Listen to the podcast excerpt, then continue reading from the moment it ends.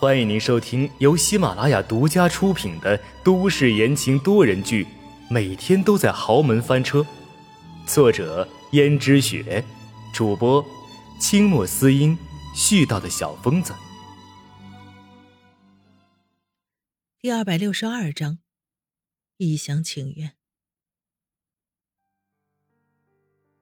不过心里却一直在想，看你能装到什么时候。江如雪道：“既然这样，那温伯父的身体还硬朗吧？”温思思点头应付道：“啊，爸的身体还好，只不过很久没有见他们了，有点想。既然如此，那你就常常回去看看。我们江家呀，也并不是那么不开明的。还有，因为孩子的事情委屈你了。”啊，不委屈，一点也不委屈。您不用管我的。江如雪心里冷笑。如果一个女人心里有那么一丁点儿在乎这个男人的话，肯定也会在乎他跟别的女人在一起。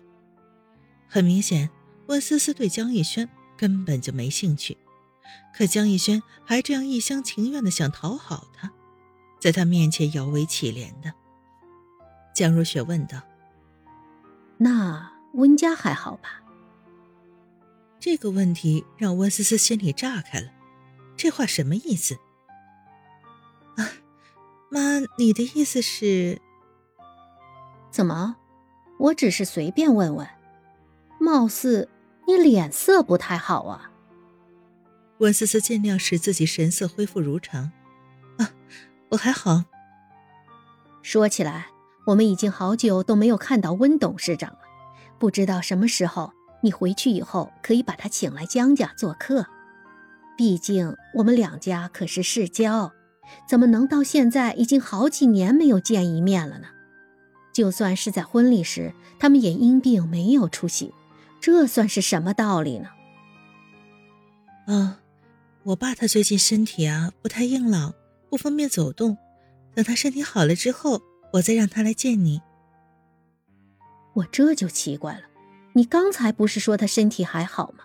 怎么转眼间又说他身体不太硬朗呢？温思思这才察觉到自己说错话了。江如雪是故意挖个坑让他往下跳吧？所以温思思自圆其说：“我刚才说我爸身体好，其实就是客套话而已。为了怕您担心，其实爸一直病着呢。这么一直病着。”作为亲家，我当然担心，但思思，你瞒着我就不应该了。我看明天就是一个好日子，阳光晴朗，天气真好，可以让他们过来聚一聚。思思啊，那这件事情就交给你办了。江如雪说完就走了，没有半点给温思思反驳的余地，就只留下她一人站在原地。他现在严重怀疑江如雪已经知道了什么，不然的话，江如雪不会有这么大的反应啊。尤其是临走的时候，嘲讽的盯了他一眼。温思思心想，江如雪怎么会知道这件事儿？一般人怎么会想到这个问题？就算是他再老奸巨猾，更何况他自认为没露出什么蛛丝马迹，那唯一有可能泄露出去的只有江逸轩了。嗯，应该是江逸轩没有遵守承诺，把这件事情告诉了江如雪。谁不知道江逸轩一向是最信赖江如雪的？江如雪叫他往东，他就不敢往西。那江如雪是不是怀疑了什么？然后经过了一番的敲打，江逸轩的嘴巴就敲出了很多东西。温思思一想，这是最有可能的。如果是这样的话，江逸轩就算是违背了他们的约定。于是温思思立即去找江逸轩兴师问罪，而江逸轩在房间里也很懊恼。这样一来，江如雪肯定会忍不住不断的向温思思发难的，而温思思也一定会怪他没有遵守承诺。果然，温思思走了过来，定定的看着江逸轩。江逸轩勉强扯出一丝笑容道：“思思，你怎么了？是不是你告诉了妈，说温家已经破产了？”没有啊，思思，你怎么会这么问？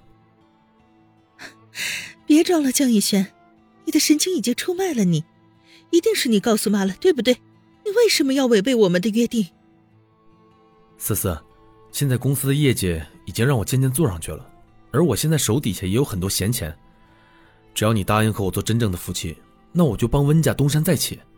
虽然不能恢复以前的盛况，但也可以勉强应付我妈。思思，我对你一片真心，我连相恋多年的轩轩都不要了，你就答应我吧。温思思看着江逸轩，不可置信的问：“你跟轩轩怎么了？”江逸轩为了表忠心说：“我给了他一笔钱，而现在我已经好久没跟他联络了。虽然他经常来找我，但是我都拒之门外，尽量不去见他。最近他已经很久没来找我了，你知道吗？这一切都是因为你呀，因为有了你，我心里才容不下轩轩的。而我和轩轩已经是过去了，现在我把你当做新的开始。